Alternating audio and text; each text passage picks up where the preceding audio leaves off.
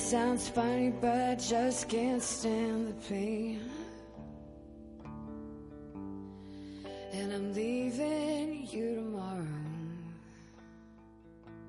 Hola, muy buenas, amigas y amigos devoradores de cine y series. Os damos la más sincera bienvenida a la primera edición de Streamers, un podcast de cinéfagos hecho a la medida para todos vosotros, que preferís quedaros en casa un sábado por la tarde en lugar de tener que salir y enfrentaros al tiempo, e ir al cine y pagar 20 euros por ver una película, total para ir a una sala llena de extraños masticando palomitas en vuestra oreja y mirando el móvil. Y sí, es verdad que de lunes a jueves hay cines que tiran los precios hasta unos loquísimos 3,90 euros, pero creo que a pocos millennials el jefe nos ha dejado salir de la OFI antes de las 10 de la noche, así que tampoco es una alternativa, y eso nos daría para otro podcast entero, así que centrémonos. Sí, sí, bueno, porque además la- el ambientazo que se crea en el cine con la, cuando los precios caen a 3,90 es magnífico. Hay un, un respeto y una veneración casi religiosos por la película, diría yo.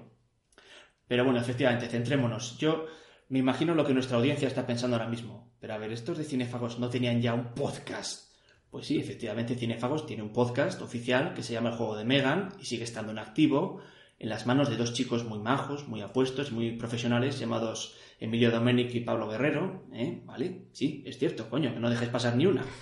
Pero aquí no venimos a sustituirlos, sino a complementarlos. En Streamers lo que vamos a hacer es centrarnos en el mundo de, como habréis adivinado, las plataformas de streaming y de vídeo bajo demanda, es decir, vuestros Netflix, HBO, Rakuten, Filmin, Movie, Movistar y todas las demás que os podéis imaginar, incluso alguna que seguro que nunca habréis imaginado. Pero vamos por partes.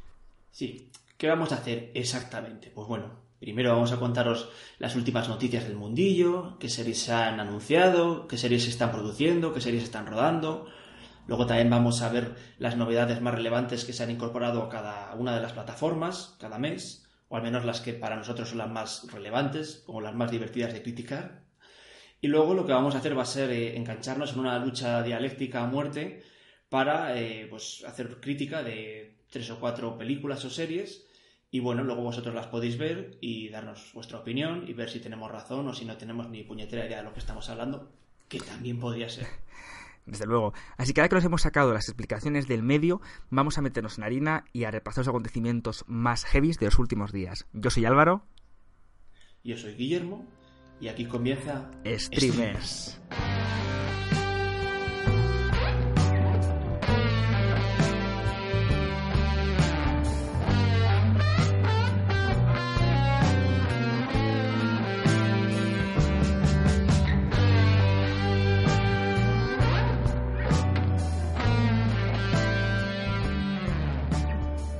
pasado 11 de mayo se produjo un acontecimiento muy importante en la televisión norteamericana y por ende en la televisión de, de todo el mundo.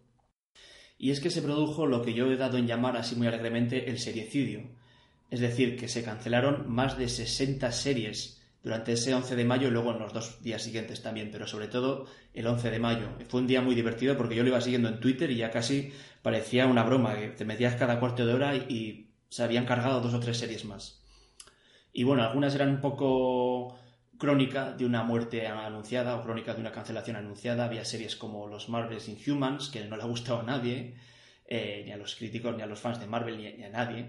Tenemos otras series que nadie sabía ni que existían, como The Crossing, que aquí la tenemos en HBO, aunque realmente está producida por ABC, The Originals de Netflix, Taken en Amazon Prime, que es eh, eh, la versión en serie de la saga de películas de Liam Neeson en las que interpreta a un abuelo que pega gente. ¿En serio? ¿Tienes una serie? Sí, sí, tú te has enterado ahora, ¿verdad? Pues creo que el, el 90% de la población mundial también. No me lo apunto, eh, desde luego, me, me llama mucho la atención. Una pena que, que al parecer ya haya muerto, ¿no? Básicamente. No, pero lo malo es que mm, no sale Liam Neeson, que es lo, único, es lo mejor de esas películas. Sale un actor interpretándole de, de joven. Así que no mola. Si lo que mola es ver a Liam Neeson con sus 3 metros o lo que sea que mida, pues cascando a la gente. Desde luego, Neeson no nos interesa con 20, ni con 30, ni con 40 años. De 50 para adelante. Así que era... Sí, sí, por Dios. Y en versión original con su acento irlandés. Voilà. Que no sabe. Es como mm, Matthew McConaughey, que no sabe interpretar a nadie que no sea de Texas. Pues Liam Neeson no sabe interpretar a nadie que no sea irlandés o con antecedentes irlandeses. Se lo pasamos, se lo pasamos. Dios. Sí, por favor. Eh, y estas son las series pues, que tenían cancelado escrito en la frente. Otras, no obstante, sí que han dejado un poco sorprendidos a los fans. Por ejemplo, la serie de Lucifer, que por cierto está basada en unos, una serie de novelas gráficas que yo recomiendo mucho, aunque no tienen nada que ver con la serie, absolutamente, porque son demasiado retorcidas y complejas como para meterlas en una serie, incluso una del HBO, que tienden a ser bastante eh, turbias, que Lucifer ha terminado su tercera temporada con un cliffhanger, un cliffhanger de la leche y sin embargo no va a ir a ningún sitio porque la han cancelado. Así que si la estabais viendo, no os molestéis. Mira, pero si yo no sigo algunas series. Es que me dejan ahí con la miel en los labios y, vamos, monto un sarao allí en Hollywood. Qué mal, qué feo. Pues sí, pues sí. Luego también otra serie que, en mi opinión, humilde opinión, está muy bien, era eh, la serie del exorcista. Pues también dos temporadas y para casa. Y otra serie que ya se había convertido en un pequeño clásico contemporáneo de la comedia, aunque yo a mí sinceramente nunca me había enganchado, que es eh, Brooklyn Nine-Nine, con eh, el actor este de cuyo nombre no puedo acordarme, pero que es el chico que salió del el grupillo este de canciones sátiras, canciones parodia llamado The Lonely Island. Ah, sí, sí. Adam Sandberg eh, puede ser algo por el estilo. Eh, y en fin, y lo que más me impresiona a mí, más que las series buenas que han sido canceladas, es las series como Padre de Familia o Los Simpson que siguen siendo renovadas temporada tras temporada a pesar de ser como cadáveres andantes que ya no le gustan a nadie, solo viven por la nostalgia y para vender juguetes. En, mi mm. humilde opinión, que no quiero que sea ni mucho menos eh, que, ofenda a nadie. Yo la verdad es que nunca he sido fan de Los Simpsons, me parece que, que merece un respeto enorme, aunque entiendo que las últimas temporadas ya no, no, no, las, no, ha seguido mucha gente. Padre Familia sí me ha parecido una copia espantosa y muy radical al mismo tiempo como más obvia, ¿no? De los Simpsons, pero también entiendo que tienen una legión de seguidores ambas eh, muy grande y que supongo que eso justificará que se sigan haciendo episodios, aunque supongo que no sean tan inspirados ni mucho menos como los del principio. Pero bueno, sí sorprende, ya eso son marcas registradas que efectivamente se venden solas. Sí, sí, efectivamente, es como en fin, no, de nuevo no quiero ofender ni crear polémica, pero es un poco como Star Wars, puede, ser, podríamos decir. Eso es. Bueno, dejemos el tema ahí antes de que la gente deje de escuchar el podcast directamente. y bueno, lo que hay que añadir para la gente eh, que se ha quedado sin serie, digamos, es que todavía hay esperanza. Y por ejemplo, Brooklyn Nine-Nine, que era de Fox, eh, fue cancelada, pero hubo tantísimo clamor popular en las redes sociales que no sé si tardó 24 o 48 horas en ser rescatada por la NBC, o sea que habrá sexta temporada, tranquilos, ¿eh? a los que os guste ese humor, que sois muy respetables. Y una serie que, de la que yo sí soy fan y que estoy muy contento que haya sido rescatada por Amazon es The Expanse, una muy buena serie de, de ciencia ficción que no te da las cositas masticadas y explicadas. Es una serie en la que tienes que meterte y cuesta meterte, pero ojo. Qué bien, pues me la apunto. Entonces ha habido ahí un, cambio ¿no? De, cadena en muchas series muy interesante, porque es un fenómeno que también lo tenemos en España, en cierto modo, a un nivel nacional y por supuesto de series eh, a un menor nivel, pero es verdad que en los últimos tiempos ha habido por parte de Netflix que ha comprado los derechos de muchas series y que les ha dado vida, ¿no? Como desde Paquita Salas, que empezó en Antena 3 en su plataforma online y que ahora va y que Netflix se sigue encargando de ella, o también en eh, Vis a Vis, ¿no? Que también la llevará Netflix, es decir, sí que se nota que ya las series dejan de ser propiedades privadas de canales de televisión porque al final la legión de seguidores te, te, sigue allá donde la lleves, ¿no? Bueno, hasta Mar en tiempos revueltos fue un caso de los primeros en España que pasó de televisión española a Antena 3, ¿no? Pero es verdad que, que es una nueva vida porque al final nunca sabes qué criterios emplean las, las cadenas para renovar o no y si, si otra considera que sí que hay motivo para seguir con ella, pues adelante, me parece fenomenal por los fans y, eso y que siga el éxito aquellas que hayan sobrevivido finalmente.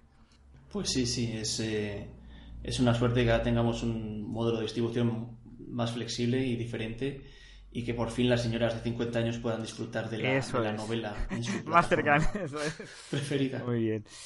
Pues eh, hablando de plataformas, también sería bien que nos encarguemos del, del, otro tema así estrella relacionado con Netflix y con el modelo de distribución, que es el esta ya eterna y, no sabemos eh, cómo acabar polémica entre Netflix y Cannes que ha estado, pues eso, muy de actualidad el último mes, debido a la última edición del festival. Estaría bien que nos remontáramos un poco a los orígenes de por qué Cannes no quiere estrenar, o este año no ha querido estrenar películas producidas y distribuidas por Netflix, y porque a su vez Netflix tampoco ha querido aceptar las condiciones que imponía Cannes para su estreno en el festival, y tampoco haya aceptado esa solución intermedia que les daba Khan de bueno, fuera de concurso, lo que les pareció una auténtica humillación al, todopoderoso Ted Sarandos. Decía que bajo, vamos, bajo ninguna condición iba a aceptar semejante falta de respeto a sus creadores. Es verdad que el Festival de Cannes tiene unas particularidades muy importantes, ya no solo por el festival en sí, que ha sido tradicionalmente el festival de mayor prestigio y popularidad, sino también por el país en el que se celebra, que es Francia. Francia es un, país interesantísimo en, todos aspectos. Yo me he ido allí, la conozco ahí de cerca, pero también en el, apartado del cine, por la regulación que, que lo regula. Y es que, efectivamente, en Francia, los tiempos que se imponen entre el estreno en salas y el estreno en, plataformas son bastante eh, considerables. Es decir, para que una película francesa o que se estrena en Francia en cines pueda pasar a, televisión o a, alquiler digital, tienen que pasar cuatro meses de la fecha de estreno. Para que pase por televisión, diez meses. Y para que esté disponible en streaming, en una plataforma como Netflix, tienen que pasar tres años, 36 meses. Entonces, si Gemó, el director del Festival de Cannes, impone que se tenga que estrenar en, en Francia las películas que pasan por el festival, eso implicaría que una, película de Netflix llegaría a la plataforma tres años más tarde de su estreno en, en, cines en Francia. Es decir, que ya no solo que obliguen a un estreno en salas, que puede ser meramente testimonial, ¿no? En cuatro salas y ya está. Sino que es que luego para poder eh, tenerla disponible tendrían que pasar tres años. Eso evidentemente Netflix no está en condiciones de aceptarlo porque su negocio fundamental, por supuesto, pasa por el, el estreno directo de la plataforma. Es verdad que el gobierno de Francia parece estar trabajando en una, en una reforma de esta ley para rebajar un poquito los plazos, flexibilizarlos y que en vez de 36 pasen 27 meses, ya sabemos cómo son los franceses, allí los cambios. Bueno, también a veces hacen revoluciones, pero desde luego por parte del gobierno y más desde, tu, este último gobierno no hay que esperar de cambios eh, radicales en estos asuntos, muy proteccionistas, porque en Francia todo siempre es la prioridad para el producto francés. Y de hecho, en esta nueva reforma, fíjate cómo son, están dispuestos a rebajar más los plazos, pero para aquellas producciones que ellos consideran virtuosas, que van a basar ese criterio en si la, parte creativa del proyecto tiene origen francés. Vamos, todo, todo muy, muy previsible por, por parte de Gabacha, pero muy triste también para, para solucionar este problema, que al final sin duda es un problema porque en Netflix hay proyectos interesantísimos que estaría bien que también se pudieran disfrutar en Cannes. Y de hecho Netflix no es tonto y aunque no haya participado activamente, sí que tiene la intención de adquirir derechos de distribución de algunas de las películas que han pasado este año por el festival para distribuirlos en Estados Unidos, por ejemplo, todos lo saben, de Farhadi, parece que Netflix lo va a comprar y ya ha comprado para Estados Unidos y Latinoamérica una de las grandes revelaciones del festival que ha sido La Charo Felice de Rohrbacher, así que desde luego esto va, va a seguir coleando porque Netflix no está dispuesta a perderse esta cita obligada para los cinéfilos y para la industria, porque el mercado de Cannes es el mercado más grande de los festivales junto con el de Toronto. Entonces ahí se maneja, la pasta se mueve, los contratos se hacen, se cierran y Netflix no va a perderse eso. Así que tú qué opinas? ¿Qué opinas del, debate famoso entre eh, estreno en salas? Eh, ¿Por qué? Si luego va a estar en plataformas. ¿Qué opinas, Guillermo? Pues yo la verdad es que pienso que, a Khan eh, más le valdría subirse un poco al, carro de la tecnología y dejar de luchar contra marea, ¿no? Porque creo que esto es... Están intentando por una serie de imposiciones que vienen más desde un punto de vista eh, meramente pedante e intelectual y que no tiene nada de práctico, vamos, están eh, dándose cabezazos contra la, pared, básicamente. Y pienso que, que, no, que no merece la pena, sinceramente, que luchen en esta, en esta dirección. La verdad es que yo creo que el gran debate de fondo que también trataremos en futuros podcasts, porque digamos que es un debate que nos afecta directamente como streamers, es si vamos a perder mucho, si el cine pierde mucho, si no pasa por pantalla grande hay películas que realmente eh, pueden prescindir de ese trámite o, realmente no estamos hablando de un trámite sino de sino del fundamento final del cine no que es ver una ver una película en, en pantalla grande no aquí como somos defensores por supuesto del streaming pues ya entenderéis que, nosotros abogamos por la compatibilidad absoluta pero también hay muchos cinéfilos que en eso son muy estrictos. Dicen no una película tiene que poder verse por lo menos poder verse en una pantalla grande para para considerarse merecedora de, del máximo de los respetos cinéfilos. Yo no pienso que sea así. De hecho, tenemos eh, grandes directores, entiéndase grandes como directores importantes o directores que han marcado, para bien o para mal, eh, han dejado su huella. Tenemos a Martin Scorsese, que está rodando eh, The Irishman con Pacino y Opesi eh, y, Robert De Niro y que va a ir directamente a Netflix. Y luego, por ejemplo, tenemos en el otro extremo a Michael Bay, que es el rey de la explosión, el rey del espectáculo cinematográfico, que va a dirigir, está eh, preparando ya Six Underground, eh, una película de acción para estrenarse directamente también en, en Netflix.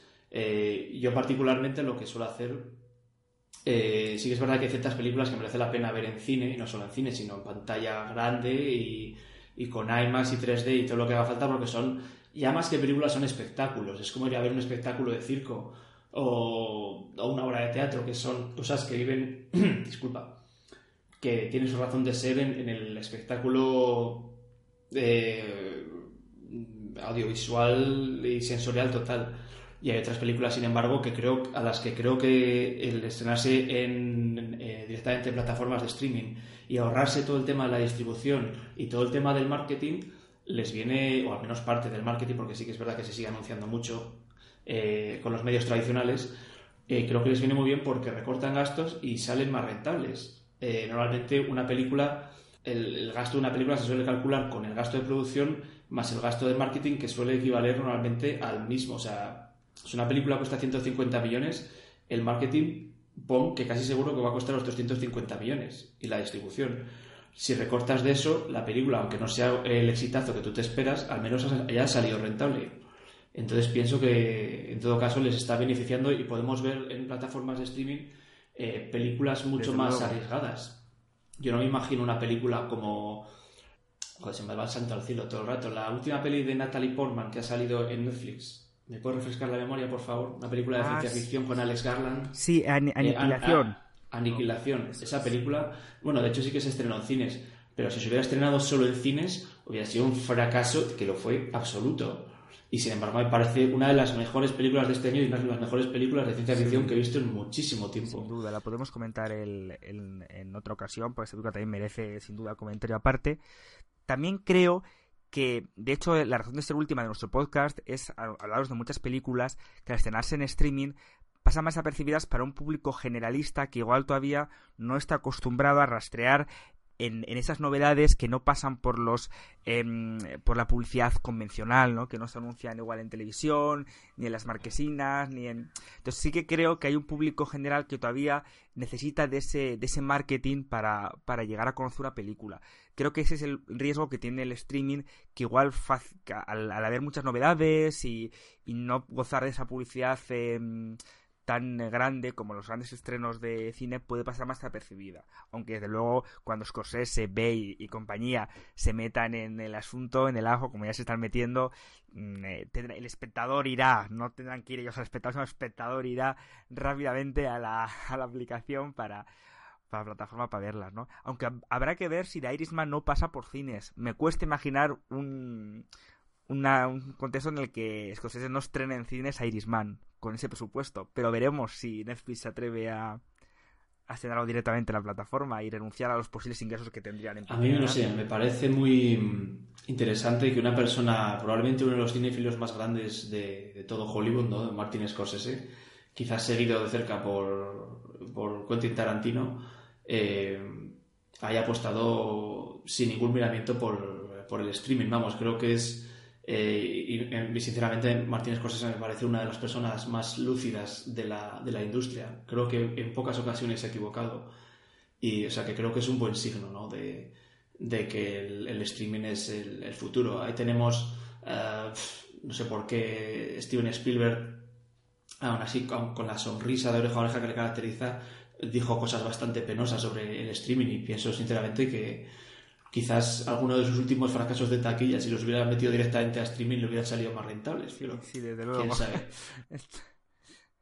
Estoy de acuerdo.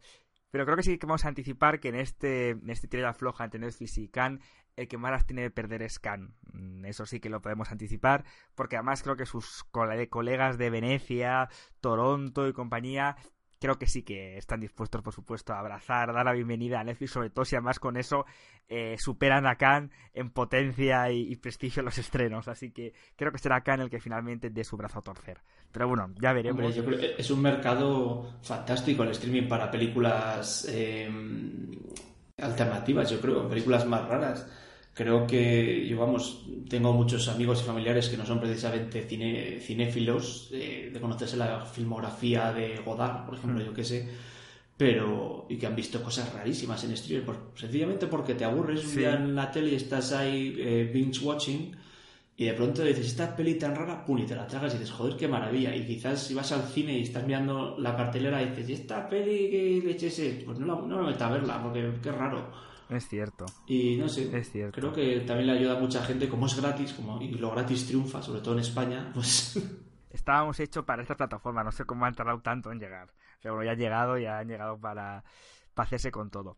Y ya aprovechando justo esto que comentamos, pues vamos a hablaros ¿no? de las de las novedades especialmente más relevantes que no os deberéis perder que han llegado en las últimas semanas a las plataformas. Así que, ¿Qué hemos visto por allí? Pues mira, precisamente mm, hablando de producciones propias de plataformas, eh, he visto una en Movistar Plus que tiene pinta de ser lo más agridulce del verano, ¿no? Para quienes ya empiecen a, temer las reuniones familiares de, esta, del estío, ¿no? De esta época y se consuele pensando que, bueno, en todas las familias cuecen habas.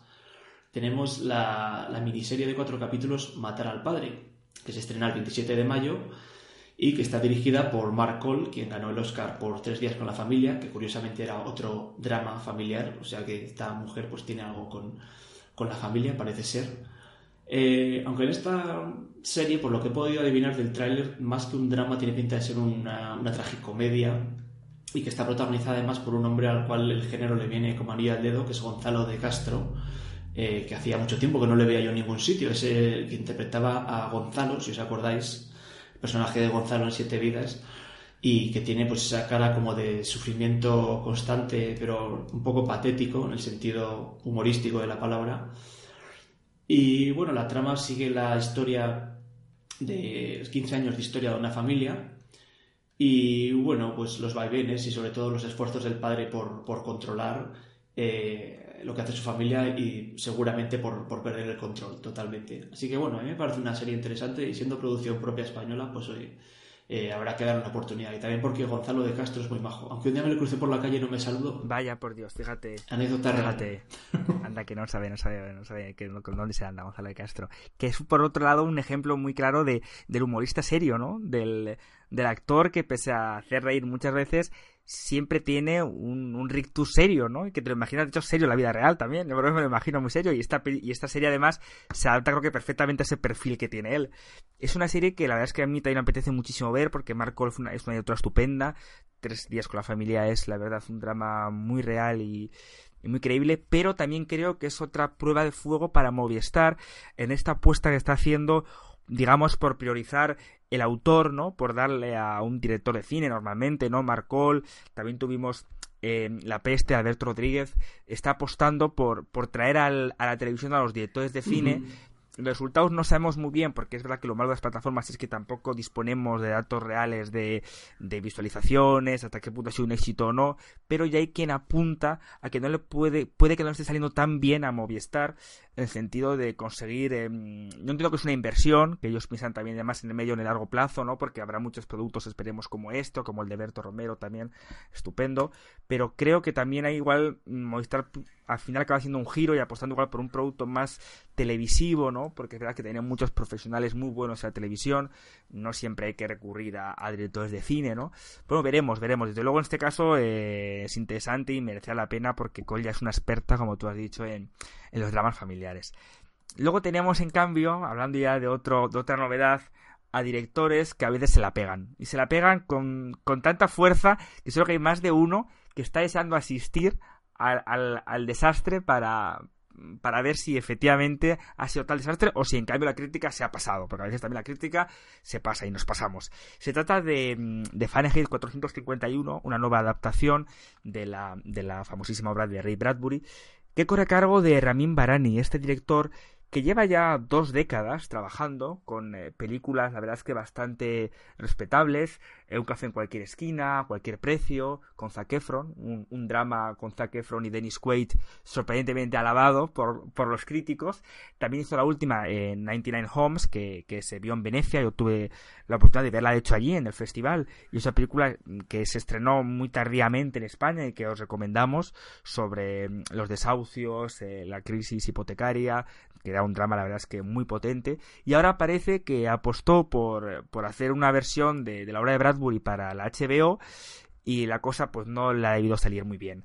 Pero Oye, yo soy muy partidario de que este tipo de, de, aparentes fracasos, además con todas las letras, porque solo hace falta las críticas de, de Film Affinity, tanto las españolas como las internacionales, para, asistir a otro ejercicio sádico de descuartizamiento de la crítica de alguien al que antes respetaban muchísimo, solo por ver si efectivamente tienen razón o si vuelve a ser otro, otra crueldad de la crítica, creo que merece una oportunidad, siendo además una historia tan interesante como lo será siempre Fahrenheit 451, ya sabéis, ese mundo distópico en el que los libros se queman para escribir la historia, que también nos trae muchos ecos, como siempre, la ciencia ficción, esto es un tópico, pero es verdad que como son problemas eternos, pues la censura, eh, la, restricción a la libertad de expresión, seguro que a más de uno le, recuerda muchas cosas de, hoy en día, pues merece una oportunidad y también para los más cinefilos podrán comparar la versión de Ramin Barani la versión de François Truffaut, que, que no pueden estar demasiadas antípodas aparentemente, pero oye, eh,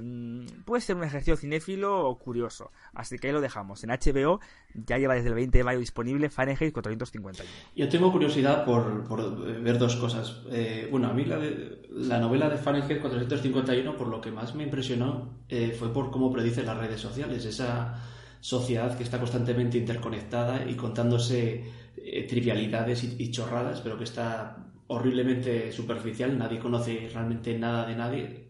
Tengo curiosidad por ver cómo lo, cómo lo traducen a la pantalla y sobre todo tengo curiosidad por ver cómo traducen o, cómo arreglan ese final tan tan, tan eh, anticlimático de la, mm. de la novela. La verdad es que tengo curiosidad por ver cómo lo, lo traducen a, a, la gran pantalla, pero así que sí, le daré una oportunidad y también porque visualmente al menos tiene pinta de ser eh, impresionante. Y también porque, porque sale Michael B. Jordan. Y yo, todo lo que todo lo que salga ese hombre tengo que verlo. Lo siento. Los dos Michaels Michael Shannon y Michael B. Jordan aquí en un tete a tete que, que tiene muy buena pinta. Así que sí sin duda tienen más argumentos más que suficientes. Me pregunto si Michael Shannon hará de psicópata o será de persona sí, yo creo que las apuestas irán 99-1 a que a que haga de psicópata, pero oye, nunca se sabe. Esperamos, esperemos que Shannon también se dé otra oportunidad a sí mismo y cambie un poquito de, papel, porque ya queremos verla en otro registro, ¿no? Además, también en 99 Homes también hacía un papel un poco desagradable, así que, por favor, por favor. Luego es un tío muy bajo, vamos, yo lo poco que le he visto en las entrevistas es un tío con, sentido del humor y, muy eh, iconoclasta. Sí, sí, es cierto. Para no eternizarnos con Michael Shannon, nuestro querido Michael Shannon, yo he visto otra novedad eh, que está en HBO eh, y que me encanta personalmente porque, bueno, es un papelazo para la grandísima Laura Dern, eh, de la cual espero que todos seáis fans o si no iros al infierno. Y que, por cierto, una actriz que estuvo durante la mayor parte de los 90 y de los primeros 2000 estuvo bastante olvidada y era vuelta a resurgir. bueno, no, no puedo decir lo, contento que, estoy gracias a, a Big Little Lies y, eh, y, los papeles le han, ido, dando estos años. De lo que estoy hablando es de la, película The Tale, eh, la cual probablemente tiene ciertos ecos del movimiento Me Too, porque trata eh, de una mujer a la cual ha tenido bueno, experiencias de abusos sexuales durante la infancia y ahora tiene que confrontarse con ellos y que, por desgracia, está basado en, libremente, eso sí, en experiencias reales de la guionista y directora, de Jennifer Fox. Y bueno, es una película que arrasó en el último festival de Sundance. Yo creo que fue, eh, por las crónicas que he leído, de las que más, las películas que más gustó de aquel, de aquel evento.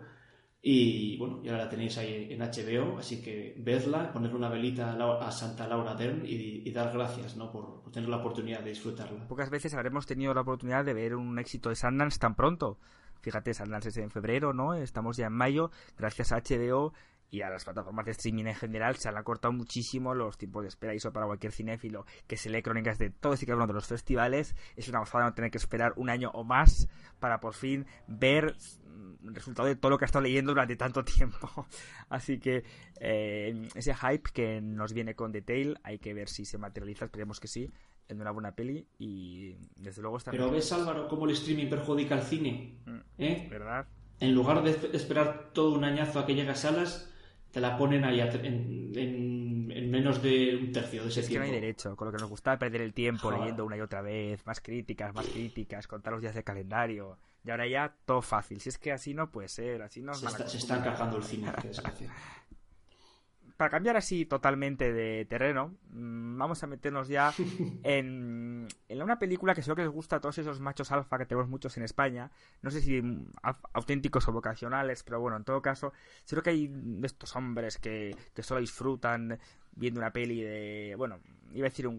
Ya western ya no existen de esos, pero bueno, seguro que la peli de James Bond, que a mí también, no sé, que me encanta. ¿qué, y qué edad tienes, Chan. Álvaro, para, para hablar de westerns, por Dios? Sí, bueno, yo es que el western es un género que mi padre adora, yo me costó en acostumbrarme a él, pero ya también me gusta mucho.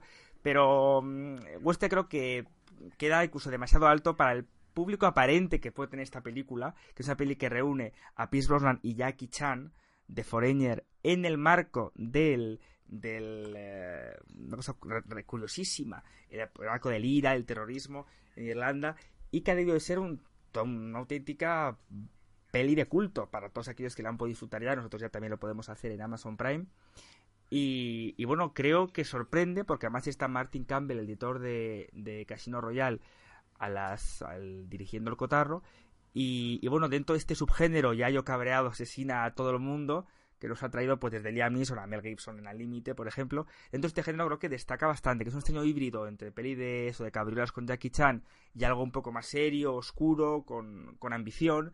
Y así que ya sabéis, para todos, ya no solo esos machos alfa que comentamos, sino para todo el público, porque creo que una buena peli de Jackie Chan, creo que nadie nos resistimos. Y encima con este mono de, de Bond que tenemos ahora, que va a costar mucho para que a Danny Boyle ya nos dé la, la nueva peli, pues creo que pues, es una muy buena alternativa. Así que ya sabéis, Amazon Prime, que os recordamos que todos aquellos que tengáis la cuenta Prime de Amazon podéis también ver las películas, porque hay alguien todavía no, no sabe que, que tiene todo ese catálogo disponible, así que podéis ver The Foreigner cuando queráis en, en vuestro en vuestro ordenador y creo que Amazon Prime no tiene no juega o sea no funciona con el Chromecast pero siempre sé que con el eh, Chromecast se puede hacer un apaño de ver lo que se está viendo en el móvil y tal así que no hay excusas The Foreigner eh, tiene muy buena pinta y un buen chute de acción nunca está A mí es curioso que, hayas citado la peli esta de Al Límite eh, con Mel Gibson, eh, porque realmente tiene un argumento similar. También es, o sea, esta de, de Foreigner es, el argumento es eh, hija de Jackie Chan muere en un atentado y Jackie Chan eh, se dedica a matar a todo el mundo en venganza, ¿no? Y la peli esta de Mel Gibson, si no recuerdo mal, eh, era algo parecido, era que la hija la mataban delante suyo una serie de, de terroristas que luego resulta que estaban relacionados con una empresa farmacéutica. Sí. Eh, y básicamente es algo así, o sea, es Mel Gibson ya con 50 y pico, 60 tacos, pues eh, dándose, bueno, que tiene mucha edad, pero también tiene unos brazos como un árbol, o sea, ojo, respeto. no te metas con Mel Gibson. Hombre, para Mel Gibson el máximo de los respetos como actor y como creador. La verdad es que es uno de esos eh, autores, porque es un autor al fin y al cabo, que, que sorprenden y que rompen estereotipos, no tanto delante como detrás de cámara. Así que, por supuesto, reivindicamos al límite, reivindicamos toda su obra y nunca dejaremos de recomendar eh, mismamente su última película, hasta el último hombre, no tiene nada que ver, pero nunca es mal momento para recomendar ese peliculón. Hasta Pues mira, no la he visto, pero me la compré ayer. O sea, que ahora mismo Mel Gibson tiene, tiene mi dinero, lo está contando ahora mismo. extraordinaria película. A mí me dejó cao. Una película más que mezcla con mucha valentía, eh, trasfondo así religioso. Mel Gibson 100%. Con, eh, con unas escenas bélicas impresionantes, ultraviolentas, pero muy bien ejecutadas. Es una pasada, es un pasote hasta el último hombre. Así que disfrútala cuanto antes. Lo haré, lo haré, cuando tenga tiempo, hijo. bueno, cambiando ahora eh, de nuevo radicalmente de, de género, nos vamos al, al drama adolescente con, y- eh, con aspiraciones de comentario social, y digo aspiraciones porque creo que se queda ahí, con la segunda temporada de Por 13 razones, eh, que lleva Netflix ya desde el 18 de mayo. Eh, y realmente, por lo que tengo entendido, yo la primera temporada he de confesar que no la vi. vi el primer capítulo y dije, esto no es para mí. pero por lo que tengo entendido, pues era una serie bastante sólida y cerró perfectamente la trama en la primera temporada. ¿Y por qué han hecho una segunda eh, temporada en la cual aparecen nuevas cintas en las que la protagonista sigue explicando que, que no lo dijo todo. O sea, creo que esa mujer ha grabado más cintas que yo cuando tenía 15 años. En fin, no sé a qué tienda ha ido para comprar cintas todavía a estas alturas de la vida, pero bueno, pues la ha encontrado y la ha dejado vacía. Y vamos, eh, por lo que está diciendo la crítica y la gente que la ha visto, es una, eh, un alargamiento totalmente innecesario de una premisa que está muy bien cerradita en la primera temporada y que encuentra su inspiración un poco en el movimiento Me Too, porque ahora lo que hace la trama es eh, denunciar pues toda una cultura de la violación y del abuso y de la cosa a mujeres por parte de los hombres del instituto que vamos, yo no sé quién puede ver un paralelismo entre eso y lo que pasa en Hollywood. O sea, es echar la imaginación, ¿no? Joder, o sea. Sí, sí, no mucho confía en la inteligencia del espectador, ¿no? No, creo que lo creo que tienen planos eh, cada, tres planos poner un cartel en la pantalla que pone Hollywood, Hollywood, Hollywood, para que se te vaya quedando ahí grabado. Vaya. Y por cierto, hablando de, series alargadas como un, como un chicle mascado, tenemos ya eh, el 31 de mayo, eh, y he de confesar que es un guilty pleasure mío, es la quinta temporada de House of Cards, que llega a Netflix. Eh, yo la verdad es que es una serie que me encanta y, y, sé que está alargada más allá de, su, de lo que da de sí, pero bueno, pero a mí me encanta y aparte es la última temporada que vamos a ver con eh, Kevin Tocamientos Spacey. Así que, bueno, pues habrá que disfrutarlo porque creo que puede ser la última vez que le veamos en ninguna pantalla. Por supuesto, es a mí la verdad es que esto también daría para otro podcast el tema de, de la persecución a Kevin Spacey, que por un lado considero lógica y por otro lado me parece excesiva teniendo en cuenta que al parecer todo el mundo en Hollywood lo sabía, o sea, quiero decir que parece que en Hollywood para que de verdad suponga un eh, para que tu carrera se vea afectada por algo tan fuerte como eso, tiene que ser dominio público, si no, eh, nadie va a mover un dedo para, para exigir responsabilidades a nadie, lo que me parece especialmente triste. Pero bueno, em, entrando al tema de House of Cards, yo fíjate, no he visto House of Cards americana porque cometí el pecado de adelantarme viendo la británica. Em, que la vi, la disfruté mucho y ya cuando se estrenó americana dije, bueno, no me apetece, he visto la otra. Y, la verdad es que me llama mucha atención, me sigue llamando porque entiendo que las diferencias serán muy importantes, lo diferentes que son eh, Estados Unidos de, Reino Unido, pero la verdad es que la británica tenía un encanto terrible, porque además eso se, se, rodaba también ahí en el House of Parliament y, y además justo después de Margaret Thatcher, había referencias muy directas a Margaret Thatcher y estaba de plena actualidad porque era un presidente, no sé si no sé el personaje que era Kevin Spacey, pero la británica también es un presidente así llegado, un, tío como con fama de buen gestor, eh, discreto, eh, un poco mm, que se burla a la gente de él, pero oye, él esconde realmente un conspirador dentro y en una época de crisis económica que tiene que tomar medidas muy populares y muy tecnócratas. Así que me recordaba vagamente a lo que, mm, a lo que pasa hoy en día y a cierto político muy cercano a, a nosotros. Así que mm, también, desde luego, interesante en cualquiera de sus modalidades. pues eh, por lo que has dicho no tiene nada que ver con la versión americana. Tendré que verla, tendré que verla, porque si es tan, tan distinta como me parece que va a ser, pues merecerá la pena. Sí, sí. Eh, porque ya te digo, creo que, que, podría ser una versión así. La británica creo que es un poco más descontrolada, a veces roza ya el absurdo, pero esa es muy divertida también por eso. Y eso, creo que hay un paísmo absoluto entre esos años que retrata, que son el 92, 95 y el 2010, 2015 en cuanto a situación económica y todo. Así que además es una miniserie, tres temporaditas de cuatro, de cinco capítulos. Así que se ve, se ve muy rápido. Y, ya para acabar nuestras recomendaciones de estrenos, pues una ya para los que, mira, la pedantería es una cosa que a mí no me molesta porque yo también me considero muy pedante, pero ya para los que sean pedantes sin complejos, pues tenemos Manifesto en Movistar Plus, donde Kate Blanchett interpreta a 13 personajes diferentes leyendo manifiestos artísticos reales. Y pertenece curiosamente una crítica al arte más pretencioso. Esto es como cuando también eh, Ruben Ostlund, el de The Square, pues critica el arte moderno vanguardista que no entiende nadie.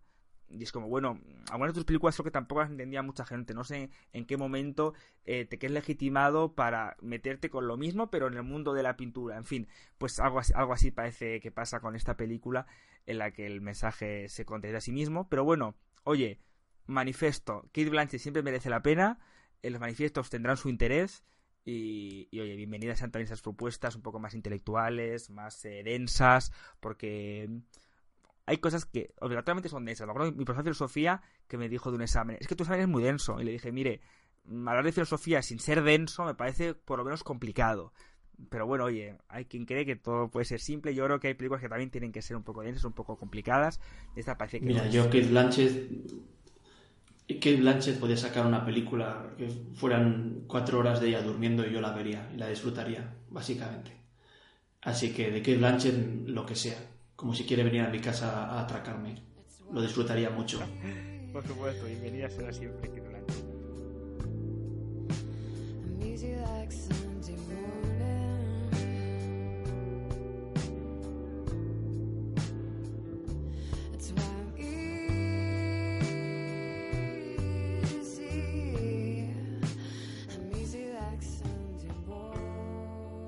Pues ahora, si te parece, vamos a hablar de otras películas que están también disponibles en, las plataformas, que han llegado hace muy poquito, que comparten entre ellas haber rascado muchas nominaciones o premios de la Academia, de los Oscar, y que nos gustaría comentar algo porque no estamos muy de acuerdo con entre nosotros ni en general con la recepción que han tenido por parte de, la gente o de la crítica, ¿no?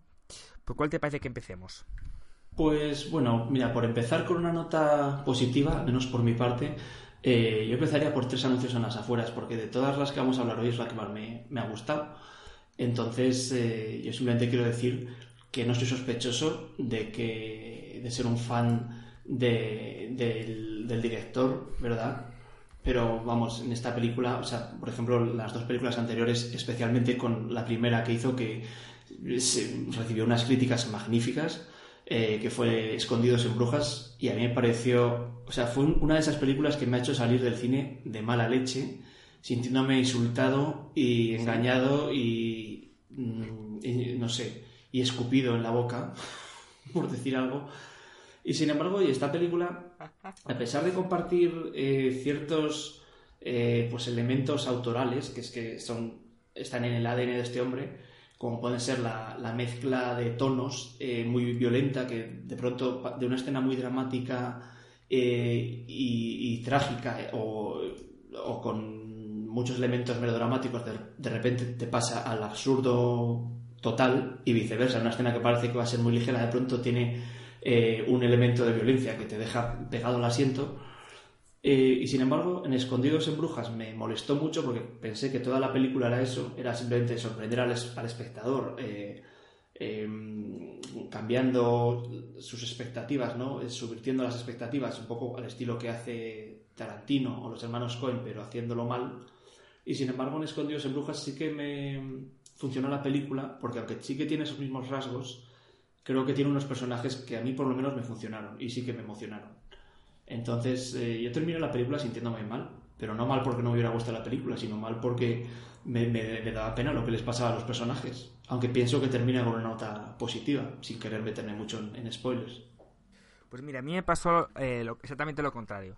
A mí Escondidos en Brujas me parece una película que sin eh, pertenecer a un género que a mí me guste especialmente, que es un, un tipo de cine, pues eso, muy violento, muy cínico, muy tarantiniano, eh, me sorprendió gratamente porque me pareció ingenioso y empecé sobre todo con algunos apuntes muy humanos o bueno más que humanistas emotivos podríamos decir que no parecían encajar en ese contexto de violencia extrema de sicarios en una bruja oscura y desapacible y sin embargo al final te conseguía hacer incluso sonreír o, empatizar con los personajes cosa que me pareció muy meritoria. Aunque el resto de la película efectivamente siguiera un esquema de pues eso de, de, lenguaje burdo de, de, violencia seca que a mí pues la verdad es que en general me desagrada. En cambio en esta Te las afueras me parece que ese, esa vertiente más emotiva la quieres seguir sacando porque creo que es lo que hace la película tener un público más amplio, que tiene su ramalazo melodramático, pero me parece que es mucho más artificial, que se nota que esta película va por Oscars, que eh, sube la apuesta, ¿vale? Creo que aquí es donde Martin McDonagh de verdad ha querido ir a comerse al, al público y a la crítica y la apuesta, en mi opinión, le sale pues muy artificial, porque creo que se nota que él de hecho no es un realizador americano, creo que la visión que da de América, de esa América profunda que él parece mm, despreciar, o por lo menos de la que se burla en buena parte, responde al arquetipo que tenemos, mm, que se tiene en Europa de América, que es un arquetipo mm, demasiado simplón, no tenemos a la, a la, al policía corrupto y violento, a la gente mal hablada, ignorante, un pueblo perdido en el que los, eh, la gente se rige por códigos eh, absolutamente primitivos. Em, creo que ya estamos cansados de esa visión tan eh, tópica y creo que la película pues avanza un poco a trompicones, aunque desde luego el punto de, de, partida es muy original, es ingenioso, lo de los tres anuncios famosos, no me, sinceramente, una película que me desagradó, que mm, una película que no me no, no sé qué me aportó porque la parte más emotiva me pareció metida con calzador. Entonces pues o sea no no es que me parezca una pérdida de tiempo porque bueno toda película merece un respeto pero sinceramente creo que es una películas más sobrevaloradas de los últimos tiempos y creo que no será especialmente sí, puede ser que no sea especialmente recordada. Yo no creo que sea una obra maestra pero sí que es una película que me, me funcionó emotivamente y, sobre todo me gustó porque no, a pesar de que sí que presenta una visión eh, al principio típica de la médica profunda, creo que luego sabe subvertirla. E, y no es una película de, de, blanco y negro, digamos. No, la madre, el personaje de Frances McDormand no es una madre coraje, impoluta, intachable. No es una víctima, o sea, es una mujer que hace, toma decisiones y hace acciones a veces muy injustas y muy, y muy bestias. Y del mismo modo, la policía no es la policía, no todo el mundo en la policía es un paleto ignorante. De hecho, el personaje de el jefe de policía, perdón, ¿cómo se llama? Sí, de, Woody Harrelson. Woody Harrelson, gracias, madre mía. Eh, tengo que dejar la heroína. es un personaje que es bastante culto, es un personaje que pronto eh, la película hace esfuerzos para que sepas que, que, no es un policía que tiene está sentándose encima de las manos, o sea que sí que está, eh, la, investigación policial sí que está avanzándose, sí que está avanzando y que sí que se está haciendo un esfuerzo real por solventar el caso. En cuanto al personaje más arquetípico, el de Sam Rockwell, que por cierto me alegro mogollón de que se haya llevado por fin un reconocimiento oficial, porque menudo actorazo más eh, que está volando por debajo del radar durante muchos años.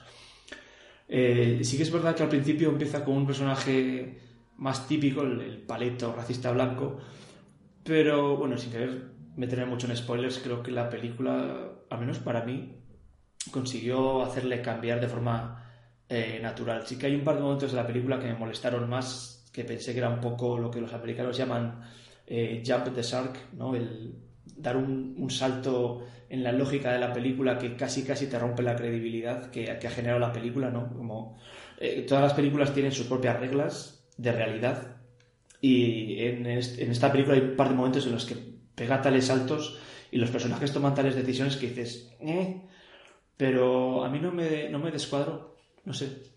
Creo que es algo muy personal también. Sí, pero bueno, ahí la tenéis para que ya podáis disfrutarla en Movistar y en Rakuten, así que ya nos diréis, ya nos daréis feedback de, qué opináis. Y hablemos, hablemos de Call Me By Your Name, otras películas, sino la que más eh, hype cinéfilo generó desde su estreno ya el año pasado en Sundance y en Berlín. Yo me llegué a leer el libro, pero está tan hypeado que, claro, lo que comentábamos, ha tardado un año en estrenarse, yo ya estaba que digo, algo tengo que saber de esta película antes de verla. Me leí el libro, Llámame por, eh, por tu nombre, Call Me By Your Name, es una, una coming of age, como la dicen, ¿no? una historia de iniciación sexual y sentimental de un joven de 17 años, que toca todos los instrumentos, habla todos los idiomas, vive en una zona parecida a la Toscana, en Italia, con unos padres súper tolerantes, em, no le falta de nada, eh, pero bueno, pues le falta que, que, su, que siente una atracción repentina por el, el, el doctorando que cada verano reciben sus padres en, en la casa de la, del campo. Y bueno pues eso a ver si la hemos correspondido no no hagamos muchos spoilers aunque lo podéis adivinar. Su, su eh, este nuevo amigo es un doctorando ya más mayor que él. Bueno de hecho la película eh, Armie Hammer que parece que a 15 o 20 años en el libro eran 7 pero bueno concesiones a, a un actor de fama como Armie Hammer que también es el productor. La película bueno a ver qué, qué comenta Guillermo Eh, yo ya veis que tampoco soy un, fanático de ella, de hecho mm, ah, me dejó un poco a medias, pero hay que reconocer que dentro de estas películas de iniciación, pues tiene una elegancia, una mezcla de, intensidad, porque todos son muy intensos en esta película, y al mismo tiempo mucha ligereza, ¿no? Porque la película se sucede con, como con fluidez, en un entorno muy luminoso, eh, alegre, y bueno, dentro de su condición de sueño húmedo, porque creo que es un sueño húmedo, no nos no eh, cualquier parecido con la realidad creo que es pura coincidencia, dentro de su condición de, de, fantasía, como tanto se dice ahora, pues creo que, bueno, pues que se, ve bien y que supone algo nuevo y bien dirigido. A ver, em, estoy de acuerdo en que es una película visualmente muy atractiva, muy sensual. A mí me, logró transmitir, o sea, había momentos en los que sentía el sol, sentía la hierba bajo los pies, sentía el frescor de los arroyos. O sea, es una película que, para ser una película en la que no pasa absolutamente nada, es una película muy entretenida, porque a mí esa película me parece que no ocurre absolutamente nada. Pienso pienso, no vamos, más es teoría eh, de la escritura de cualquier historia de ficción. Cualquier historia de ficción es una historia de conflictos, de un personaje o varios personajes que tienen que ir resolviendo conflictos y con las decisiones que toman en cada conflicto se definen como personajes. Eh, una decisión cobarde, una decisión valiente, una decisión generosa, una decisión rácana.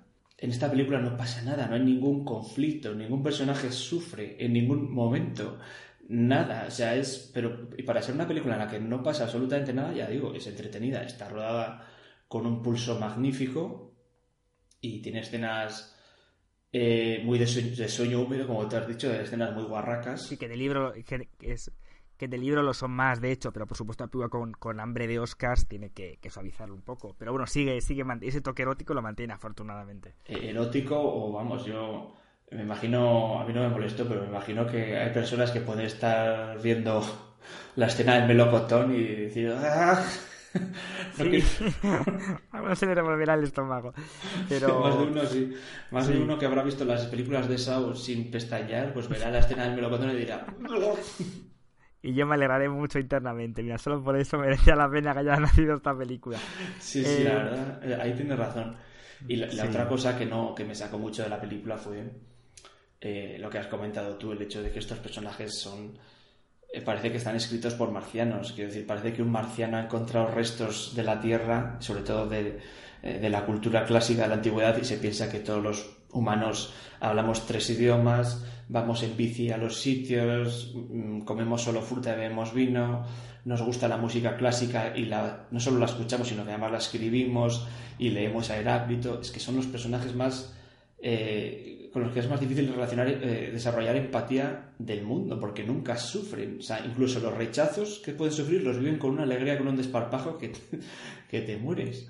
Entonces, no sé, a mí me, costó, la, admiré desde un punto de vista técnico y tal, pero desde luego desde un punto, punto de vista emotivo, me costó cuatro intentonas terminarla. O sea, Intentos, vaya. Para los que queráis viajar a Italia en el cine en plan fantasía, yo os seguiré recomendando Bajo el Sol de la Toscana con Diane Lane, maravillosa. Eh, desde luego me resulta un poquito más creíble. Y para los que queréis disfrutar de películas de iniciación eh, de tema gay, yo os recomiendo, por ejemplo, cuando, tienes 17 años, de Tessiné, que el año pasado se estrenó con muy poquita publicidad en España, que es una película estupenda, con un argumento similar a este, muy moderna, pese a tener Tessiné 75 años y que creo que merece una reivindicación porque es un peliculón eh, con un punto de partida similar. Otro, un, apunte rápido, una, una, reflexión curiosa que leí sobre esta película es que era la película gay más heterosexual del mundo, porque no hay eh, nada que sea particularmente, o sea, aparte de que son dos hombres, pero quiero decir que no hay ningún tipo de conflicto eh, típicamente gay en esta película, no todo el mundo, o sea, no nos engañemos. O sea, decir, toda película gay, sí, perdona. Que, no, que en los años 80, en, en la Italia rural, yo creo que un romance gay, especialmente entre un señor de 35 años y un adolescente de 17, hubiera suscitado alguna suspicacia más. Pero bueno, es un poco triste decir que en el cine gay siempre tiene que haber pues el, el momento de, de, conflicto entre los padres entre la sociedad o lo que sea. Pero hombre, un, un poquito yo sí que hubiera agradecido, aunque solo hubiera sido porque pasara algo en la película. No nos engañemos, toda película gay que ha ganado los Oscars es porque no es especialmente gay. Ya eso ha pasado con esta, con Moonlight, con La forma del agua. Todas tienen cierta buena intención y que, oye, que es de alabar, pero es verdad que sus, sus conflictos no parecen conflictos muy cercanos a los de la realidad. O en el caso de Moonlight, que es una película, por otro lado, también bastante interesante, eran unos conflictos llevados a un extremo, ¿no? Eh, tanto forzado, aunque a mí Moonlight sí que me, me emocionó, ¿no? Mucho más que Colin By Your Name.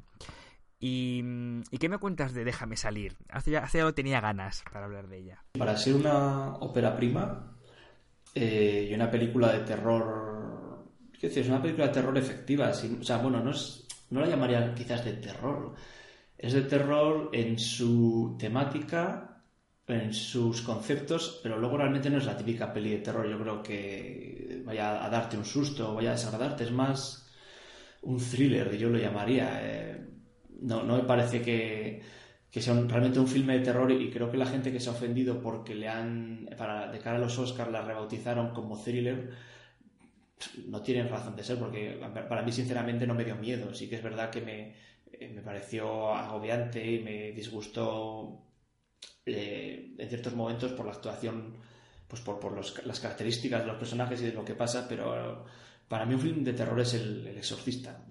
Esto, pues bueno, pues es una, un acercamiento. Pero vamos, hablando de las virtudes que para mí tiene la película, es eso, que es un film muy sólido, cumple perfectamente con el principio de la pistola de Chekhov, de todo lo que, si ves una pistola en el primer acto, se tiene que disparar en el tercero. Y todo lo que se sitúa, se va colocando en el primer acto de esta peli, tiene algún tipo de resolución en la tercera, en el tercer acto.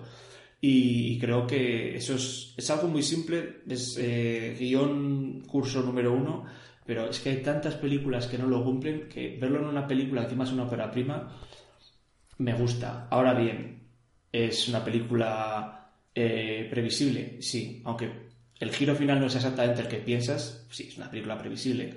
El personaje principal eh, es un personaje memorable, no, yo diría que que no, pero bueno, está muy bien interpretado por eh, el actor este cuyo nombre no va a salir, Daniel Kaluuya, magnífico, por fin me acuerdo de un nombre hoy. Es una película efectiva para mí, sin más. No, creo que sea una gran película, pero vamos, me, me gustó. Sí. Hombre, yo desde luego película de terror no le llamaría porque sus dos eh, pretendidos sustos caen en el más absoluto de, las, de los ridículos, en mi opinión. Eh, me parece una película, eh, un thriller, como tú has definido, respetablemente, eh, con discurso, porque efectivamente tiene un discurso subterráneo sobre el racismo oculto de cierta progresía acomodada americana que presume de una cosa y luego es la otra, ¿no? Pero bueno, mm, películas de terror con discurso las hay muchísimas, podemos decir que casi todas. Y, y, esta no está precisamente por llevar ese discurso a unos terrenos de profundidad o de credibilidad especialmente grandes. De hecho, parece que los lleva a un punto de gran guiñol, ¿no? De, de grotesco. Mm, pero no especialmente divertido. Es decir, no vi en esta película ninguno de los ingredientes que me opinión hacen de una película de género, sea thriller o sea terror, eh, disfrutable. No, no me lo pasé bien, no me resultó divertida, no me asustó, no me perturbó especialmente. Me parece una película, pues, eh, que habría pasado muy desapercibida si no fuera porque ese factor interesante desde un primer momento de eso pues de, de, toque racial esa, esa ese lema fácil no el adivina qué noche el adivina quién viene esta noche del siglo XXI y en clave de terror pues eso le dio una publicidad que creo que no, no se justifica luego viendo unos resultados que me parecen pues muy ordinarios. Exceptuando alguna escena que sí que está conseguida incluso algún arrebato gore al final que me sorprendió eh, bien eh, palo bien. Así que mmm, bueno en mi opinión te digo yo soy de los pocos en este caso que que está eh, que no disfruto esta película pero bueno oye para todo tiene que haber algún detractor. Eso hay que dejarlo también muy claro. A mí me disgustan las películas que tienen un 100% de valoraciones positivas en estas páginas de que suman eh, críticas porque para todo tiene que haber un retractor. Todo espectador se tiene que sentir identificado con alguna crítica. Tiene que haber críticos para todo. Así que en este caso yo soy pues ese 1% que no entendió el éxito de, de Get Out. Y yo la verdad me gustó mucho eh, este discurso eh, que además yo es que he hablado con personas que están en asociaciones de antirracismo y, y es que existe este racismo positivo, racismo inverso de eh, es que los negros son mejores que nosotros porque y realmente estás cayendo en los mismos estereotipos, o sea, no los mismos estereotipos, pero en estereotipar para para decir cosas que son igualmente absurdas porque obviamente todo depende de caso por caso, pero es que los negros pues tienen, corren más rápido y tienen mejor cuerpo, son mejores en la cama. Y es verdad que he hablado con muchas personas negras que están hasta la coronilla de escuchar estas idioteces porque les ponen, imagínate, una presión encima, tú imagínate que siempre que, ligases la gente estuviera pensando que, que estás que, tienes un cuerpazo y que vas a darles caña tres horas seguidas en la cama, pues dirías, joder, vaya responsabilidad. Terrible, terrible, totalmente. Y, ojalá pudiera, pudiéramos meternos en spoilers para hablar de los eh, finales alternativos de la película, pero... Sí. Eh, en fin, a mí me parece muy bien que termine como termina, creo que era el final necesario para... Creo que un final más triste hubiera sido un bajón, sobre todo teniendo la época, teniendo en cuenta la época en la que salió. Así que bueno, creo que era... Sí, yo también lo pienso. no era el final que nos merecemos, pero sí el que necesitamos que diría Eso Christopher es, Eso es. muy bien. Y bueno, creo que ahora por fin nos vamos a poner de, acuerdo en nuestro odio eterno para hablar de una película que a todo el mundo por alguna razón ha obnubilado. Eh, de hecho, se llevó la, concha eh, de oro en, el Festival de San Sebastián. Efectivamente. Y, no entiendo por qué. No sé qué la gente que la ha visto la gente esta película y efectivamente estamos hablando de de Disaster Artist. Disaster Artist. Y te cedo la palabra eh, para que empieces tú porque yo tengo que ir a, tomar algo para el largo de estómago. Eh, una película, la película con mejor título, es un desastre de, película, que además, si ya las intenciones de esta película me parecen poco claras de entender, ya menos aún las razones para verla. Es decir, esta película eh, cuenta, es una, muestra de cine dentro del cine, que esto a todo cinéfilo ya de entrada nos interesa, a los mortales probablemente no, a los cinéfilos ya vamos como con una predisposición igual más positiva, que cuenta eh, como eh, un director de cuyo nombre esta vez yo no me acuerdo, hizo esta película de Room, ¿no? Room, que es una película de gran éxito porque desde que se produjo allá por los años 90 finales se sigue mm, proyectando para deleite de todos los que disfrutan del cine basura, el cine trash, pero en este caso involuntario, porque el tío de verdad creía que estaba haciendo una película, una gran película, invirtió mucho dinero, porque él tiene mucho dinero, no se explica muy bien de, de, de, dónde saca este hombre este dinero, y rodó una película pues risible, tanto técnica como eh, artísticamente. Los diálogos son pobres, las situaciones son horribles, pero él se empeñó, ¿no? Pese a que eso le llevara a una situación crítica con el equipo de rodaje. ¿En esta película qué pretende ser? ¿Una especie de homenaje al empeño patológico de un hombre por sacar adelante una película de risa, hombre, me parecería feo, me parecería feo porque, hombre, el cine hay que reivindicar el cine bueno, hay que reivindicar los empeños nobles, heroicos, no los de una persona eh, en el límite de la lucidez que decide embarcarse en este, en este proyecto que es una burla pasada, una burla de la película, ¿no? Por, por lo mala que es, pues hombre, para eso nos vemos la película, nos estamos una risa, si, si la aguantamos, porque creo que es difícil de soportar, pero para, para recrearla con el mismo objetivo, me parece un ejercicio inútil y, igualmente cínico, ¿no? Porque de hecho se vio en la gala de los Lobos de Oro cuando salió a dar el discurso, a decir algunas palabras, el director de la película original, que James Franco le apartó me pareció de un gesto feísimo, porque desde luego le debe toda la película a, este hombre, ¿no? Eh, total, que es una película que, bueno, que la, la, poca gracia que hace la hace por los diálogos de la película original, así que tampoco. Y, y además es muy desmañada, una película sin interés eh, formal ni visual. Pues nada, pues para ver a James Franco en un ejercicio histriónico que el tío pues ambicionaba el Oscar, pero Meet, eh, justo pues pasó lo que pasó, no hubo ciertas acusaciones a su persona después de los Lobos de Oro y parece que eso em, provocó que se quedara fuera de la nominación, aunque yo más bien creo que es que esta película tampoco triunfó especialmente entre los votantes de los actores, pero bueno, ¿tú qué, qué opinas? Mira, yo podría pasarme horas hablando de, de Disaster Artist porque no de la película sino del libro que escribió el coprotagonista de la película, el chico Rubito, que en la película lo interpreta, y pongamos interpreta entre todas las comillas del mundo porque lo hace, hace un trabajo horrible, el, hermano de, James Franco. Pero el, protagonista, o sea, el personaje de la película que se llama La vida real, Greg, Sestero, escribió un libro fantástico que se llama igual que la película, de Disaster Artist, lo escribió con un periodista de editor pues para para cuidar un poco la escritura, pero es un libro súper interesante, ya no tanto sobre el rodaje de la película, que igual ocupa un 20% del libro, sino sobre la relación previa de ellos dos, del Tommy Wiseau, que es el director de, The Room y el personaje de James Franco. Em, y en fin, es un libro fascinante porque el personaje, la, persona real, Tommy Wiseau, es un tío que está fatal de la cabeza, con mil inseguridades, con eh, paranoias, eh, celos, y sin embargo al mismo tiempo es una persona que va pisando a los demás, o sea, no le importa nada y menos lo que la gente piense de él. Y entonces la historia del libro es fascinante, es una historia de amistad, enemistad, eh, celos y paranoia por parte de Tommy Wiseau que, envidia en el otro pues todo lo que no tiene, la juventud, la belleza. Y por otra parte el otro chico, el Greg, Sestero, se pegó a Tommy Wiseau porque él tenía dinero y les iba dando una oportunidad de, vivir en Los Ángeles, en su piso bueno, una historia, de verdad, leeros el libro si podéis porque es fascinante. Esta película que hace, coge el esqueleto, lo mínimo de esa historia, quita todo lo, perturbador y lo turbio de esa historia. Me imagino que en gran parte porque necesitaban el permiso de Tommy Wiseau para poder rodar la película, porque Tommy Wiseau estaba ahí controlando, eh, no digáis cosas malas de mí, decid lo mínimo malo de mí.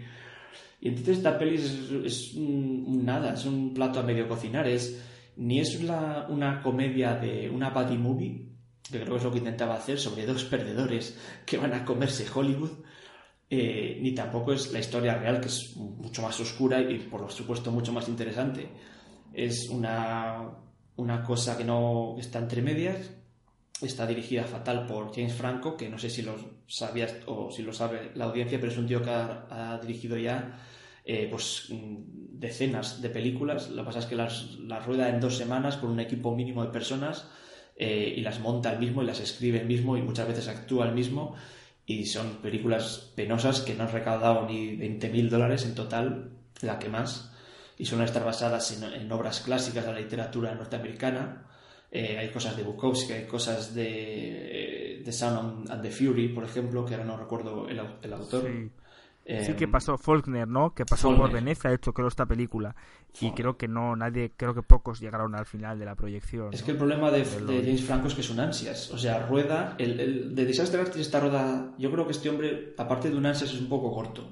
Con todos mis respetos, eh, James, no nos demandes él, dice, ah, esta peli está basada en un hecho real, entonces lo que voy a hacer va a ser rodarlo todo como un documental. Entonces, todas las escenas son iguales. No hay ninguna escena en la que, venga, voy a pararme aquí, voy a componer un plano y voy a cuidar la iluminación. No, entonces, como es mm, una, historia real, pues lo voy a rodar todo en plan guerrilla, en plan documental.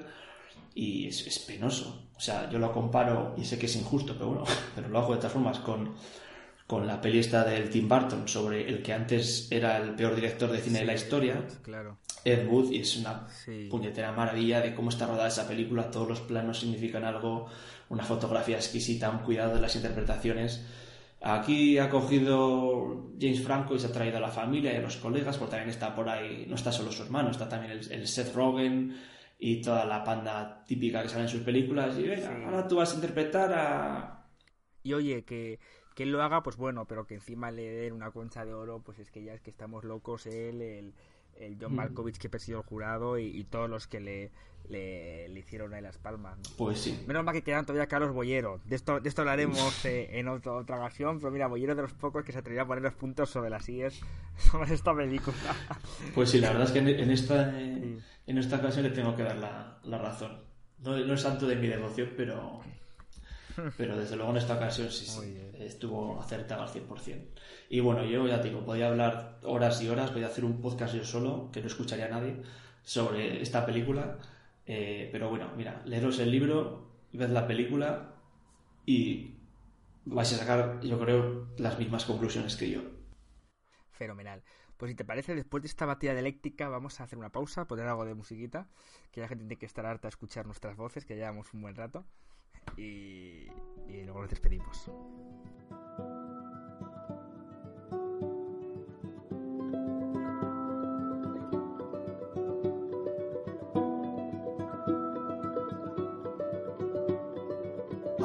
To see without my eyes. The first time that you kissed me,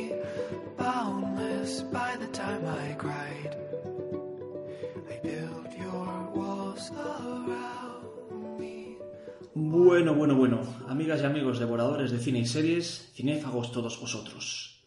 Hasta aquí ha llegado el primer podcast de streamers. Esperamos que os hayáis pasado bien, como mínimo, que hayáis aprendido algo, que os hayáis emocionado, llorado, reído, enfadado. Bueno, y sobre todo que, que volváis para el siguiente programa, porque, ojo, os avisamos que vamos a venir con cosas muy ricas, ¿eh? Ya veréis como si... Hasta entonces, cuidaos, sed buenos. Y nada, un abrazo de nuestra parte, de Guillermo y Álvaro. Hasta muy pronto. Adiós.